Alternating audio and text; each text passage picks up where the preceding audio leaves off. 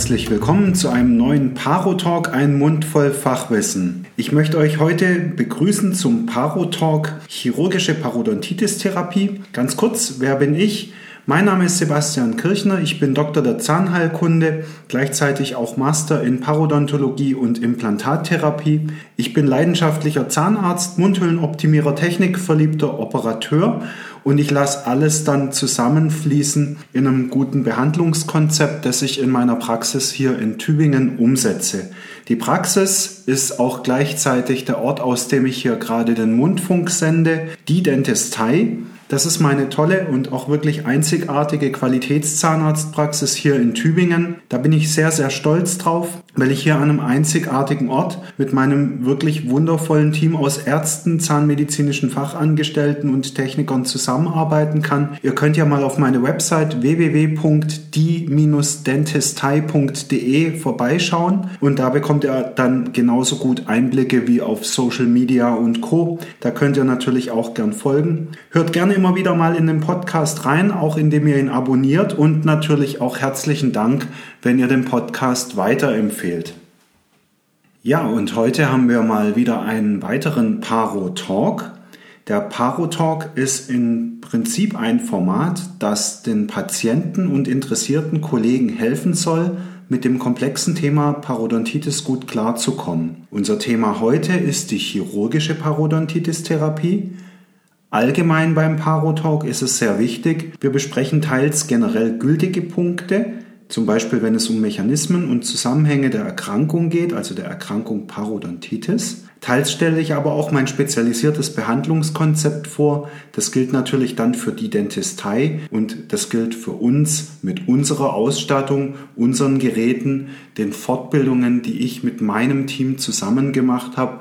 Da ist natürlich dann sehr speziell und individuell, aber ist vielleicht auch mal interessant für den einen oder anderen Kollegen zu hören, wie es in einer spezialisierten Praxis so abgeht. Das ist extrem wichtig für die Zuhörer, die dann auch vielleicht ganz woanders zum Zahnarzt gehen. Also wir machen hier die Dinge dann so und wichtig für euch ist einfach, wenn es ein anderer Kollege irgendwie anders löst, dann gibt es dafür auch einen bestimmten Grund. Also mir ist ganz wichtig, dass wir hier nicht dogmatisch mit der Sache umgehen. Ihr müsst dann einfach den jeweiligen Behandler fragen, warum er das so macht. Und für die Kollegen vielleicht auch noch ein guter Tipp. Ich habe im Laufe der Jahre schon einiges an Behandlungsmaterialien, Instrumenten und auch Behandlungsweisen lernen dürfen und ich habe dann einfach auch den Weg rausgefunden, der für mich hier am besten funktioniert. Das bedeutet aber natürlich auch, dass es bei uns in unseren Händen am besten funktioniert. Teilweise bin ich extrem überzeugt von den tollen Neuerungen und auch tollen Technologien, die wir haben. Das hört ihr dann mit Sicherheit als Tipp auch gut raus.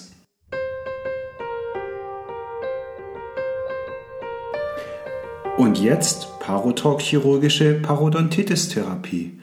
Worum geht es hier eigentlich? Es gibt mehrere Meter an Buchrücken, die man nebeneinander stellen kann mit Chirurgietechniken, aber das ist ein wirklich extrem komplexes Thema. Die erste Frage, die mal einfach auch alle sich stellen müssen, sowohl die Ärzte als auch die Patienten, wann ist eine chirurgische Parodontitis-Therapie überhaupt notwendig und wann lässt sie sich vermeiden? Also ich kann den Vorgang kurz einfach mal abreißen. Wichtig finde ich, dass man für die chirurgische Therapie einfach ein paar Grundtechniken beherrscht. Und zwar sowohl in der Chirurgie als auch in einem für mich sehr, sehr wichtigen und wertvollen Thema, dem Wundverschluss und der Nachsorge. Weil mein Konzept ist einfach, ihr dürft die Leute nicht alleine lassen in der Wundheilung und für die Patienten ist ein wichtiger Punkt, wir sind da auch in der Nachsorge. Also ich arbeite selbst im kompletten Spektrum der ambulanten chirurgischen Versorgung. Das bedeutet, meine Patienten hier in der Dentistei gehen alle nach dem Eingriff nach Hause. Also wir haben hier keine Belegbetten oder so. Was noch ein Konzept ist, das ich extrem konsequent verfolge, ich arbeite fast ausschließlich mikrochirurgisch. Das heißt, ein echtes Steckenpferd von mir ist die Mikrochirurgie. Ich bin auch fest überzeugt, je weniger Trauma, desto besser die Behandlungsergebnisse. Und mich wird niemals jemand ohne riesige Lupenbrille auf der Nase behandeln sehen. Und das kommt einfach daher, weil ich mir zum Ziel mache, extrem fein und extrem schonend zu arbeiten. Also, das schon mal so die harten Fakten.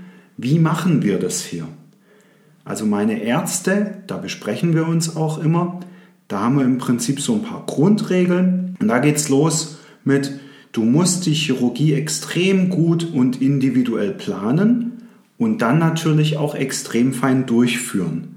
Wichtig ist auch, dass man überlegt, wie ist denn der Zugang, also wie kann ich möglichst schonend ins Gebiet rein wie kann ich möglichst schonend und guten Wundverschluss machen und vernähen. Und auf keinen Fall überlassen wir die Heilung dem Zufall. Das ist ein wichtiges Konzept. Und dann die goldene Regel, arbeite immer maximal mikrochirurgisch, mikroinvasiv und so atraumatisch wie möglich. Das bedeutet, wenn ich schon rangehe, dann möchte ich so wenig wie nur möglich Schaden anrichten in dem Gewebe, das mir einfach heilig ist.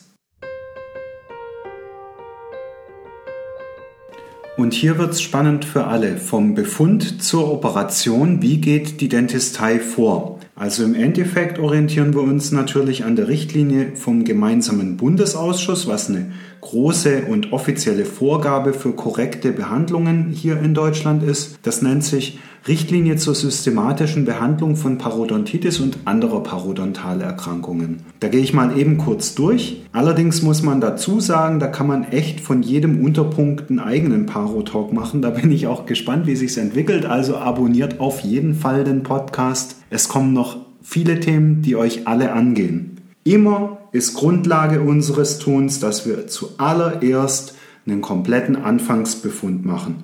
Wir machen den hier mit einer Spezialsoftware, die nennt sich parostatus.de, die ich auch wärmstens empfehlen kann. Das ist super gründlich und man hat einfach gleich von Anbeginn eine gute Möglichkeit, euch zu erklären, wie euer Krankheitszustand so ist und euch auch einfach zu zeigen, wie es weitergeht.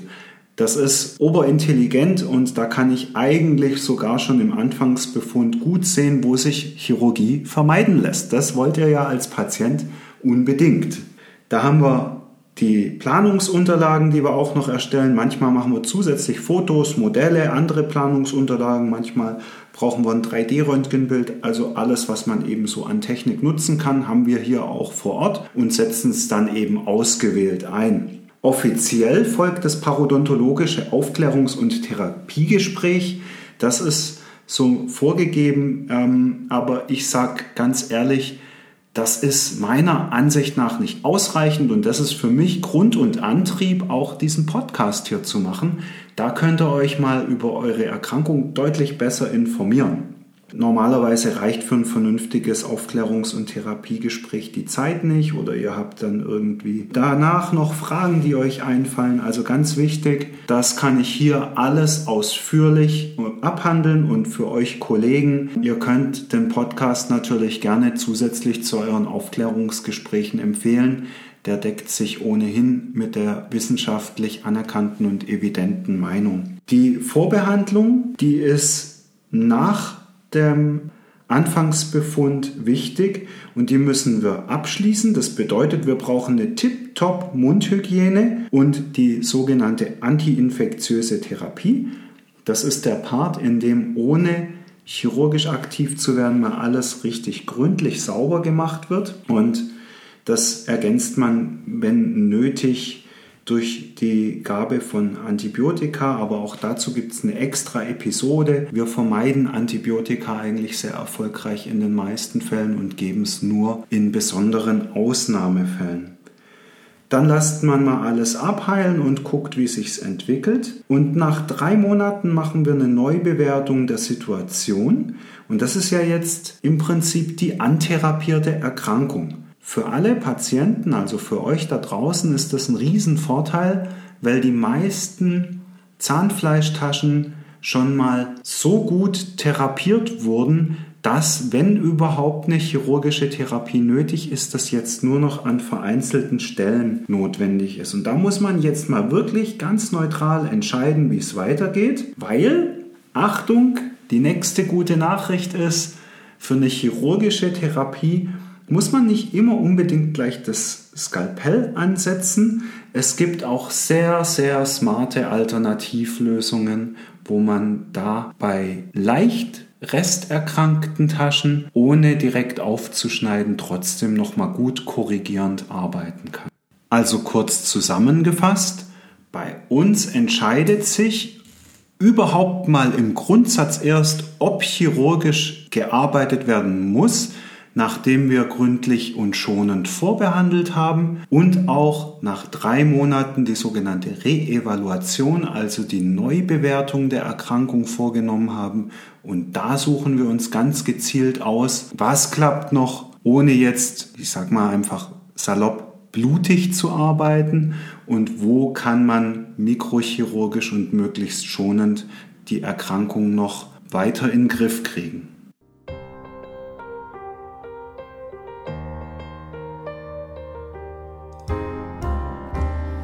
Was wird operiert und mit welchen Instrumenten wird operiert. Also das was ist klar. Das sind Zahnfleischtaschen, die nach den anfänglichen Vorbereitungen immer noch bei 4 mm oder mehr liegen.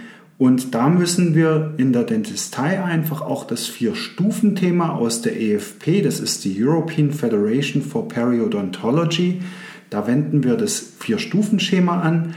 Wissenschaftlich müsst ihr dann nach Sanz und Kipschul und so weiter gucken, wenn ihr es wissen wollt. Ich kann es auch in die Show Notes machen. Und jetzt müssen wir entscheiden und aus dieser riesigen Kiste an Möglichkeiten wirklich möglichst sinnvoll auswählen. Das Konzept bei uns ist, bei Resttaschen und das ist für die Patienten ja das Schöne, die jetzt nur noch vereinzelt da sind, von 4 und 5 mm ohne zusätzliche Blutung. Da versuchen wir erstmal minimalinvasiv vorzugehen hier in der Dentistei und machen das nochmal mit subgingivaler Instrumentierung und Nozzle. Bedeutet, da setzen wir den Pulverwasserstrahler, den ihr alle ja kennt aus Prophylaxe und unterstützender Parodontitis-Therapie und so, nochmal unterhalb des Zahnfleisches ein und gucken, dass wir mit einfach nochmal einer besonders gründlichen und auch tiefen Reinigung und tiefen Pulverwasserstrahlreinigung die 4 und 5 mm Taschen ohne zusätzliche Blutung in den Griff kriegen. Grenze hier ist 5 mm mit Blutung und größer. Da sind wir dann nach Sanz und Kipschul, oben genannte Studie, auf der Stufe 3. Da müssen wir dann Parodontalchirurgie machen. Da ist dann die Entscheidung Access Flap resektiv oder regenerativ. Dazu einfach für euch Patienten kurz die Erklärung. Access Flap ist ein Zugang, wo man dann unter Sicht die Zahnfleischtaschen oder die Zahnwurzeloberflächen, die ja dann quasi ähm, super zu einzusehen sind, sauber macht. Die resektive Therapie, die beinhaltet das Entfernen von erkranktem Gewebe und großer Hype und ich muss einfach zugeben, auch bei mir ein großes Steckenpferd ist die regenerative Therapie, wo man versucht, Gewebe wieder herzuholen. Entweder man nimmt dazu künstliche Bioersatzmaterialien oder man kann auch die Geweberegeneration über Proteine und so weiter und so fort steuern. Das ist super speziell.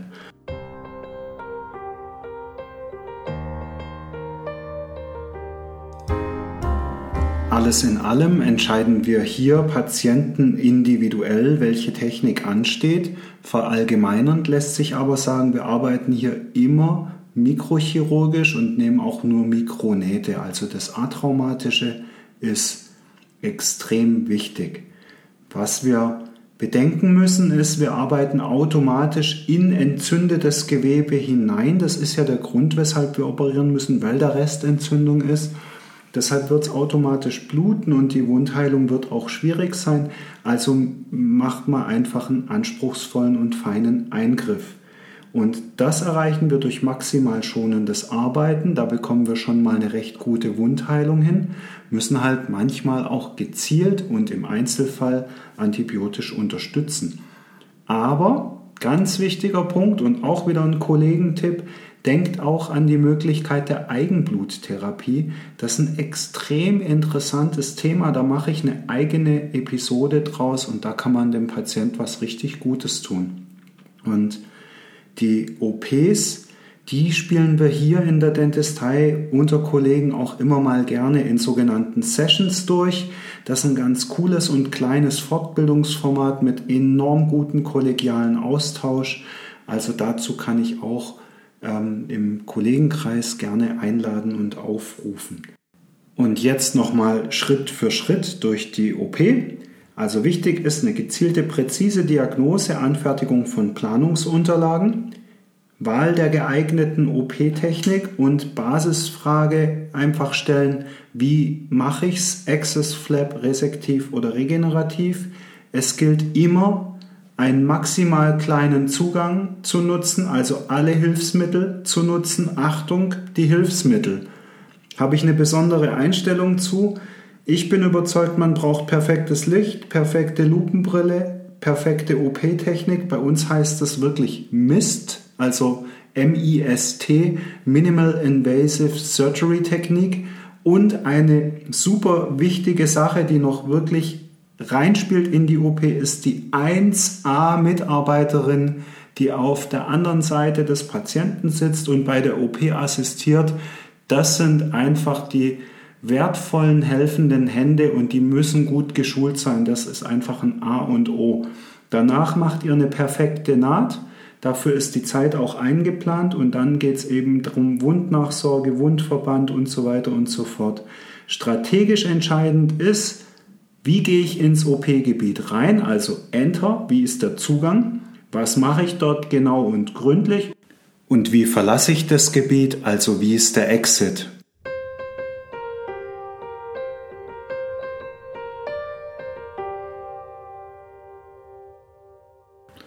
Zusammenfassend lässt sich sagen, dass bei den OPs immer wieder dieselben Dinge zu beachten sind, aber ich finde persönlich, dass bei aller Leidenschaft für den Beruf und bei aller Leidenschaft für das präzise Arbeiten und was wir tun, ist die erste Frage die wichtigste und die muss man sich stellen für jeden Patienten.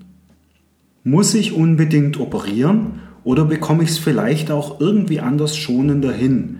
Bedeutet, dass ich Alternativen abwäge, aber gleichzeitig keine Kompromisse mache. Ich muss ja die Heilung erzeugen.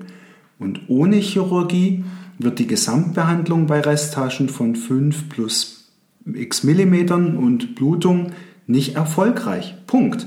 Also es gibt ganz klare Gründe, wo ich Chirurgie anwenden muss, aber dann bitte maximal vorbereitet, maximal klein, maximal sauber, maximal gut Zugang wählen, maximal gut die Rückzugsstrategie vorbereiten, dann natürlich maximal gute Nachsorge und am Patienten dranbleiben und Recall, Recall, Recall. Die Nachsorge, auch die Spätnachsorge nach der OP ist für alle wirklich entscheidend für den Erfolg. Die Parodontitis-Chirurgie ist ein riesengroßes Thema, wird aber leider in Studium und Grundausbildung viel zu stiefmütterlich behandelt. Deshalb ist es als Behandler von extremer Wichtigkeit, dass man sich hier fortbildet oder an Spezialisten überweist, wie es teilweise bei uns der Fall ist. Und liebe Kollegen, wir klären einfach unsere Schnittstellen und operieren dann für euch die Patienten, überweisen dann mit einer individuellen Nachsorgeempfehlung zurück, das klappt extrem gut. Ich brauche hier in der Dentistei in der Regel dafür einfach ein paar Termine. Der erste ist die Untersuchung und das Anfertigen von Unterlagen. Dann kommt die OP-Aufklärung und der Therapieplan. Die eigentliche OP, die Wundnachsorge, das können wir dann klären. Ich mache es eigentlich ganz gern selbst, dann weiß ich, wie es den Patienten geht und dann geht es einfach wieder beim Hauszahnarzt weiter. Damit hoffe ich, dass ich euch ein bisschen einen Überblick geben konnte über das Thema chirurgische Parodontitis-Therapie. Es werden mit Sicherheit noch Fragen auftauchen, aber auch mit Sicherheit werde ich die Fragen in einer der weiteren Episoden beantworten. Deswegen behaltet die Dentistei auf eurem Sender und schaltet zum nächsten Mundfunk ein. Dann gibt es Zahnarztwissen für alle in unserer Sendung rund um den Mund gesund. Und da sprechen wir über Patiententhemen aus dem Alltag und beantworten Fragen, die man sich im Stuhl nicht zu fragen traut. Jetzt aber erstmal Funkstelle, habt eine gute Zeit und seid bedankt.